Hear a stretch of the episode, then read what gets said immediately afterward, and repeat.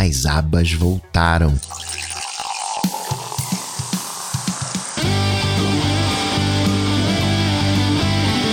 Dicas, produtividade, tecnologia, opinião, comportamento, tendência, notícias. Cocatec.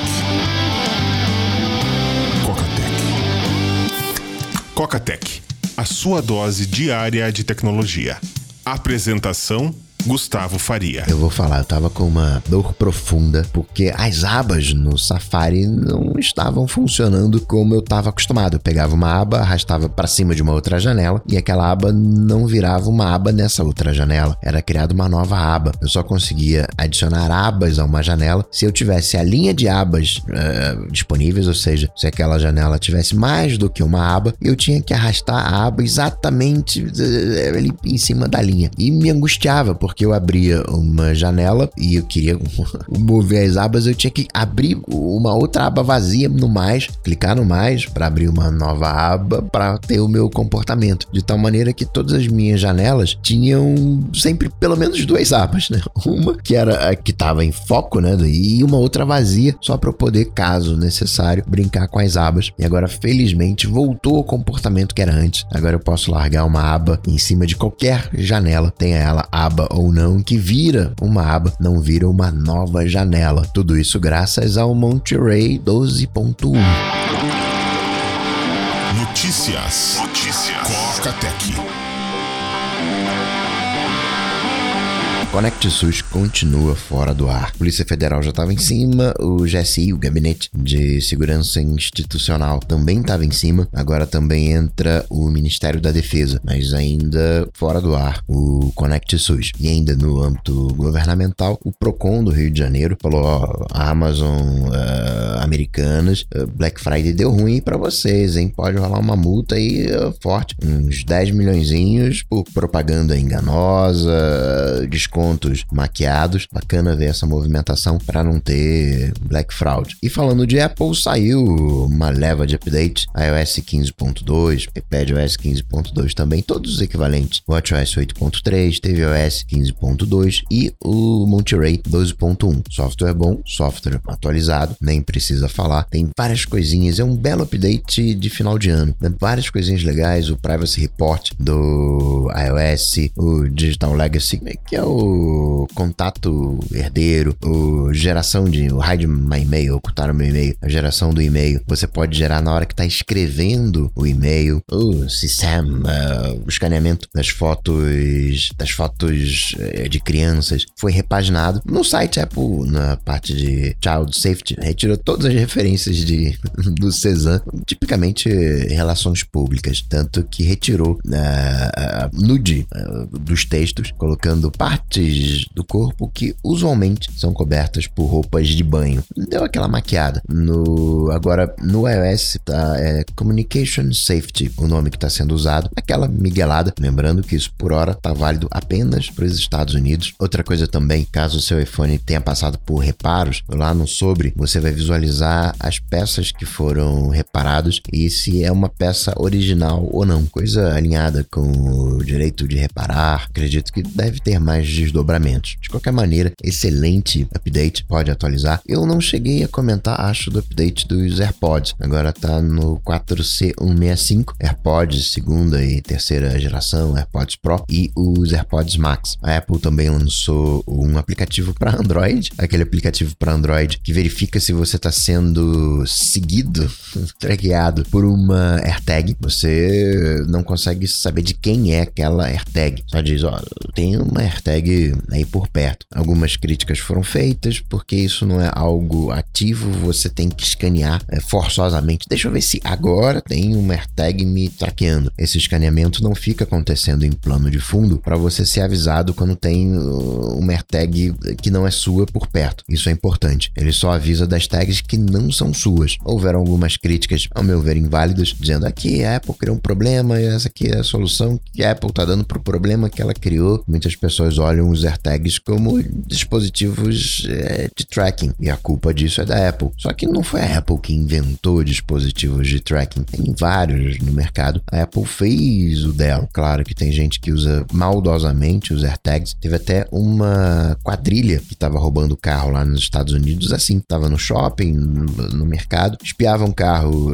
Ah, esse carro aí tá bacana, hein? Jogava, né? fixava o AirTag e deixava rolar. E aí, né, de noite, o carro tava em casa, sabiam onde era a casa, né? Pela AirTag. Os bandidos iam lá, bandidos tecnológicos, vale a pena dizer, porque não era quebrar vidro, fazer ligação direta. Não. Eles acessavam a porta de dados e configuravam uma nova chave que tava nessa chave com eles e assim eh, ligavam o carro e ia embora. Sim, eles arrombavam o carro, faziam com que o alarme não disparasse. A área residencial tende a ser menos movimentado, menos vigiado do que um estacionamento de shopping. Era lá que eles faziam a operação. Olha o requinte envolvido. Né? Vamos combinar que eh, quem chega num grau tecnológico desses de reprogramar a chave do carro pode usar qualquer tracker, não precisa ser os AirTags. Os AirTags são talvez facilitadores no processo. Um exemplo que eu gosto é você quer traquear alguém, pega carona com alguém e esquece o seu telefone eh, no carro. Assim, sabe, acidentalmente, você vai acompanhar o histórico de localização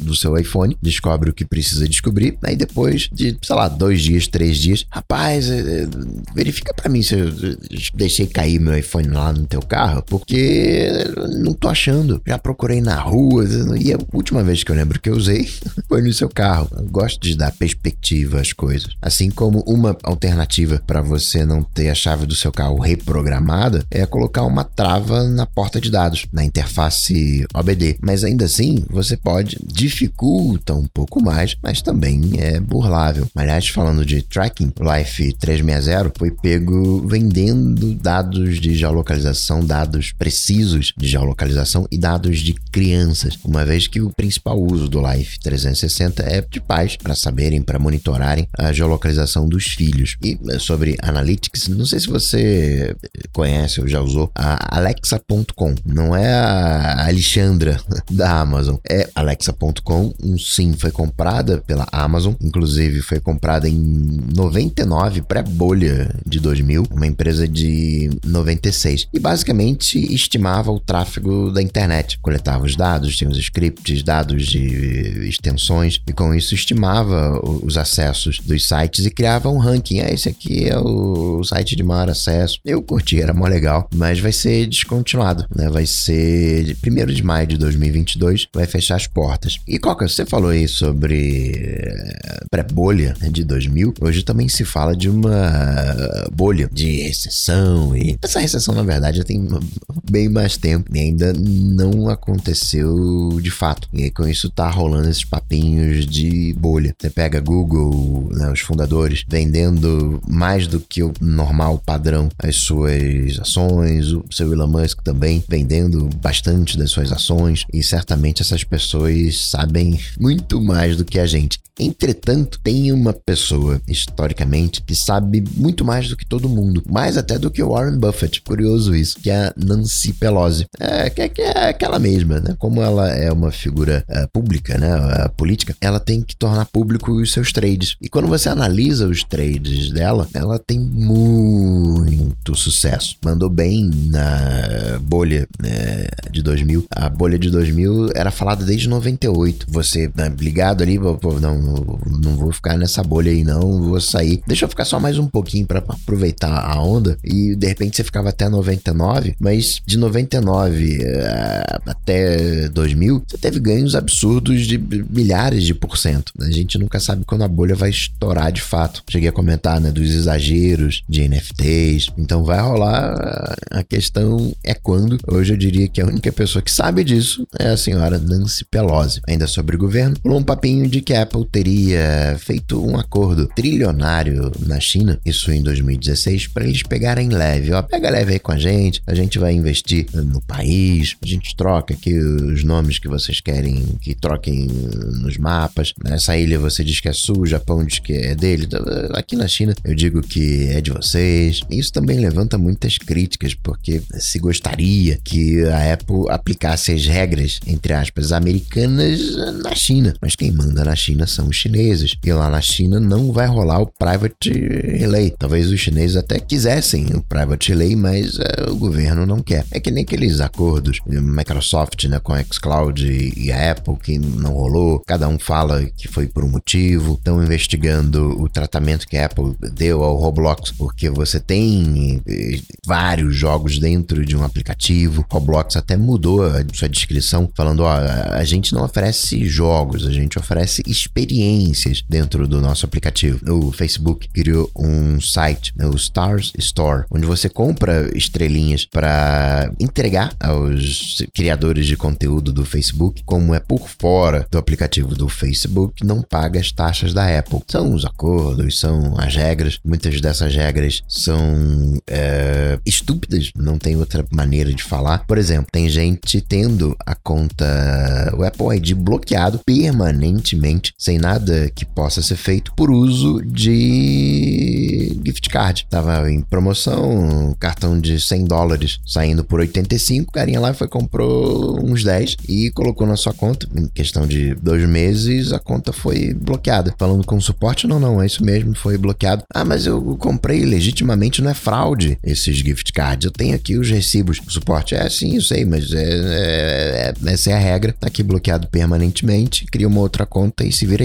Por sorte, isso foi escalado. E aí a Apple falou: é, né, deu um problema aqui, sabe? É. Alguns usuários, poucos usuários, estão tendo esse tipo de problema, caíram nesse sistema aqui de fraude. É, a gente vai resolver. Agora, falando de Apple Care Plus, uma coisa legal. Para comprar o Apple Care Plus lá nos Estados Unidos, você tem um prazo de 60 dias. E o que a Apple está fazendo é permitindo que você compre o Apple Care Plus fora desse prazo, caso você tenha feito um reparo fora da garantia. Você fez um reparo fora da garantia e aí sentiu a dor no bolso, aí a Apple, ah, vem cá, você não quer fazer um Apple Care Plus? Aí, se o cliente optar, é feito o Apple Care Plus. Agora tem um detalhe, isso tem que ser feito em até um ano após a compra. Peraí, Coca, eu não entendi isso aí. Eu não entendi isso aí. A garantia não é de um ano. Se eu tô fazendo um reparo fora da garantia, eu vou fazer um reparo depois de um ano. Então, não vou conseguir comprar o Apple Care Plus. Então, dentro desse um ano de garantia, se o teu iPhone cai no chão e quebra a tela, isso é um reparo fora da garantia. E para esses tipos de reparo não cobertos pela garantia, mas ainda dentro da garantia de 12 meses, o iPhone ainda está dentro dessa garantia, aí sim vai ser oferecido o Apple Care Plus. O que mais que a gente pode falar de Apple? O Mamu, o Mamute, o registro de marca foi renovado, né? talvez seja um dos nomes né, do macOS no futuro. Papinho falando sobre iPhone 14, que vai ter o, pinhole, deixa de ser Note. É o final do ano, né, que vários papinhos surgindo, falando, ó, oh, 2022 a gente vai ter iMac ARM de 27 polegadas, a gente vai ter o Mac Pro ARM, que, né, diga-se de passagem, a gente já sabia, porque o Timóteo falou que 2022 a chave viraria completamente para ARM. Então tudo aquilo que a Apple ainda não entregou em ARM, ela vai ter que entregar. Então, muita miguelada, muita requentação. A única coisa mais fresquinha é que o MacBook Air, a próxima geração, com o M2, viria com um redesign de rede social. O Instagram falou que vai trazer de volta o feed cronológico como uma opção para 2022. O WhatsApp está permitindo mensagens temporárias por padrão em todas as conversas e o Procon está multando o Facebook em 11 milhões de reais por causa. Lembra que em outubro o Facebook ficou fora do ar? Não só ele, né? O pacote completo, o Instagram, o WhatsApp, meio tá rolando essa multa. Coca, o negócio é gratuito e ainda assim toma multa. Então, uh, e tem outro detalhe, quando você dá uma olhadinha né, no, uh, nos detalhes da multa, os números foram 90 mil uh, brasileiros afetados